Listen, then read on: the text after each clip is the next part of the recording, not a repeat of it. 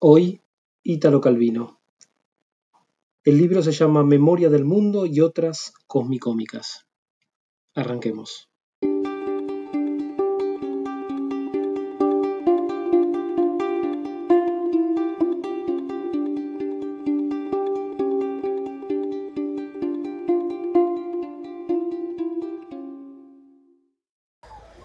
Todo en un punto. A partir de los cálculos iniciados por Edwin Hubble sobre la velocidad de alejamiento de las galaxias, se puede establecer el momento en que toda la materia del universo estaba concentrada en un solo punto, antes de empezar a expandirse en el espacio. Naturalmente que estábamos todos allí, dijo el viejo Q. ¿Y dónde si no? Que pudiese haber espacio nadie lo sabía aún. Y el tiempo, idem. ¿Qué queréis que hiciéramos con el tiempo? allí apretados como sardinas. He dicho apretados como sardinas, así por usar una imagen literaria. En realidad no había espacio ni siquiera para estar apretados.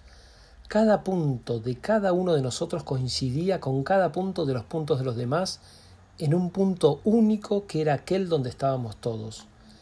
En una palabra, ni siquiera nos molestábamos, salvo lo que se refiere al carácter, porque cuando no hay espacio nada más cargante que tener siempre montado en las narices a un tipo antipático como el señor P.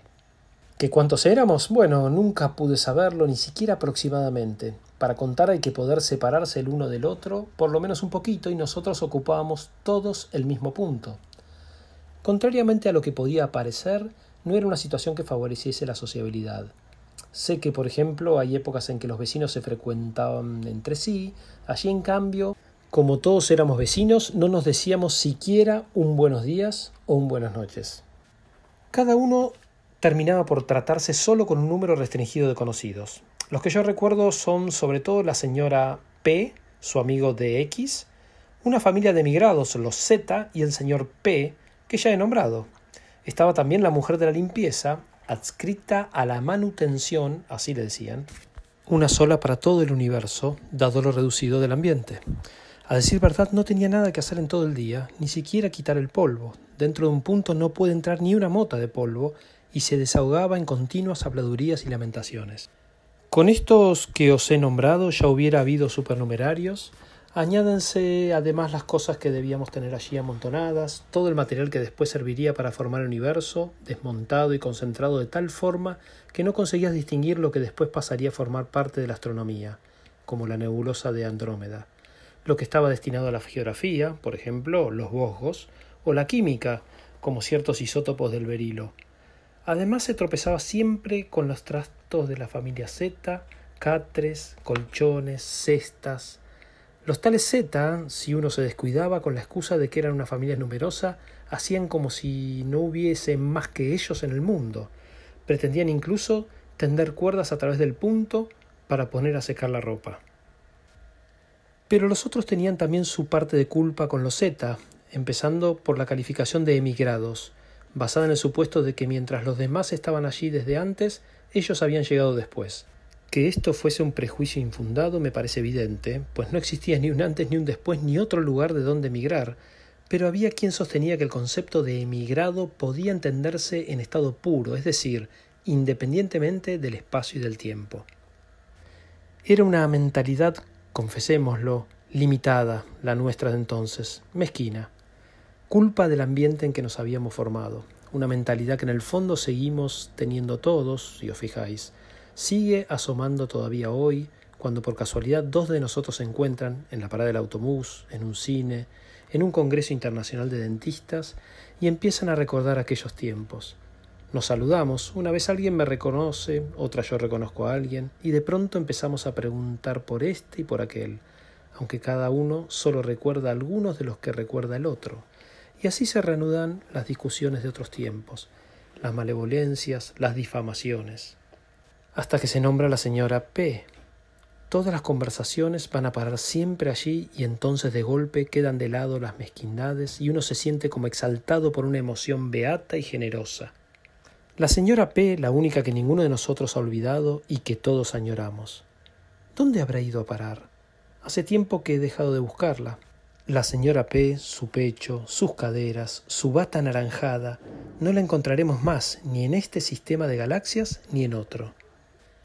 Que quede bien claro, a mí la teoría de que el universo, después de haber alcanzado un grado extremo de enrarecimiento, volverá a condensarse y que por lo tanto nos tocará encontrarnos en aquel punto para recomenzar después, nunca me ha convencido. Y sin embargo son tantos los que cuentan solamente con eso, los que siguen haciendo proyectos para cuando estemos de nuevo allí. El mes pasado entro en el café aquí en la esquina y ¿a quién veo? Al señor P.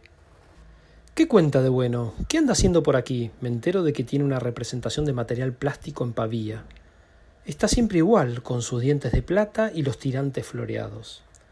Cuando volvamos allá, me dice en voz baja, habrá que tener cuidado para que esta vez cierta gente quede afuera.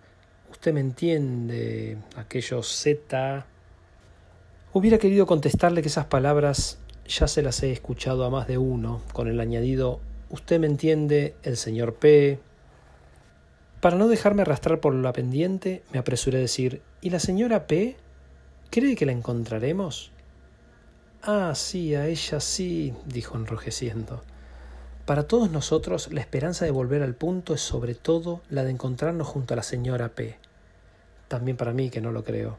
Y en el café, como sucede siempre, nos poníamos a evocarla conmovidos, y hasta la antipatía del señor P se desvanecía frente a aquel recuerdo.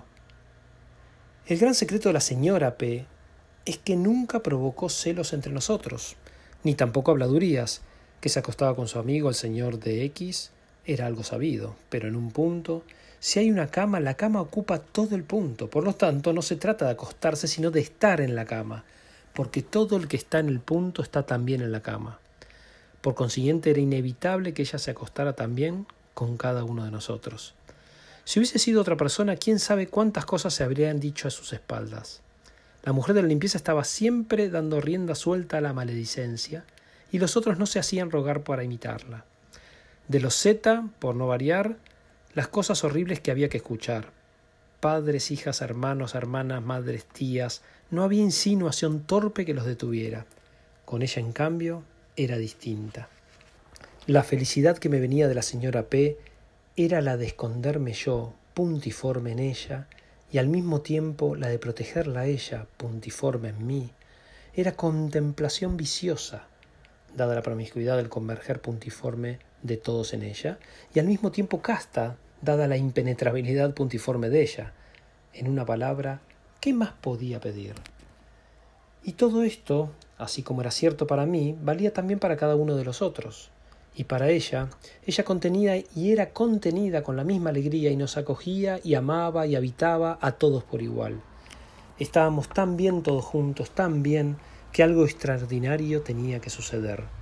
Bastó que en cierto momento ella dijera Muchachos, si tuviera un poco de espacio, ¿cómo me gustaría haceros unos tallarines? Y en aquel momento todos pensamos en el espacio que ocuparían los redondos brazos de ella moviéndose hacia adelante y hacia atrás con el rodillo sobre la lámina de masa el pecho de ella bajando lentamente sobre el gran montón de harina y huevos que llenaba la ancha tabla de amasar, mientras sus brazos amasaban, amasaban, blancos y untados de aceite hasta el codo. Pensamos en el espacio que ocuparía la harina y el trigo para hacer la harina y los campos para cultivar el trigo y las montañas de las que bajaba el agua para regar los campos y los pastos para los rebaños de terneras que darían la carne para la salsa en el espacio que sería necesario para que el sol llegase con sus rayos a madurar el trigo, en el espacio para que de las nubes de gases estelares el sol se condensara y ardiera, en la cantidad de estrellas y galaxias, y aglomeraciones galácticas huyendo por el espacio que serían necesarias para mantener suspendida cada galaxia, cada nebulosa, cada sol, cada planeta, y en el mismo momento de pensarlo, ese espacio inconteniblemente se formaba, en el momento mismo en que la señora P pronunciaba aquellas palabras. Los tallarines, eh, muchachos. El punto que la contenía ella y a todos nosotros se expandía en una irradiación de distancias de años luz y siglos luz y miles de millones de milenios luz, y nosotros lanzados a los cuatro rincones del universo, el señor P hasta Pavía, y ella disuelta en no sé qué suerte de energía, luz, calor, ella, la señora P, la que en medio de nuestro mezquino mundo cerrado había sido capaz de un impulso generoso, el primer muchachos, ¿qué tallarines comerían? Un verdadero impulso de amor general, dando comienzo a la vez al concepto de espacio y al espacio propiamente dicho, y al tiempo, y a la gravitación universal, y al universo en gravitación, haciendo posibles miles de millones de soles y de planetas, y de campos de trigo y de señoras P, dispersas por los continentes de los planetas, amasando con los brazos untados y generosos enharinados, y ella desde aquel momento perdida y nosotros llorándola.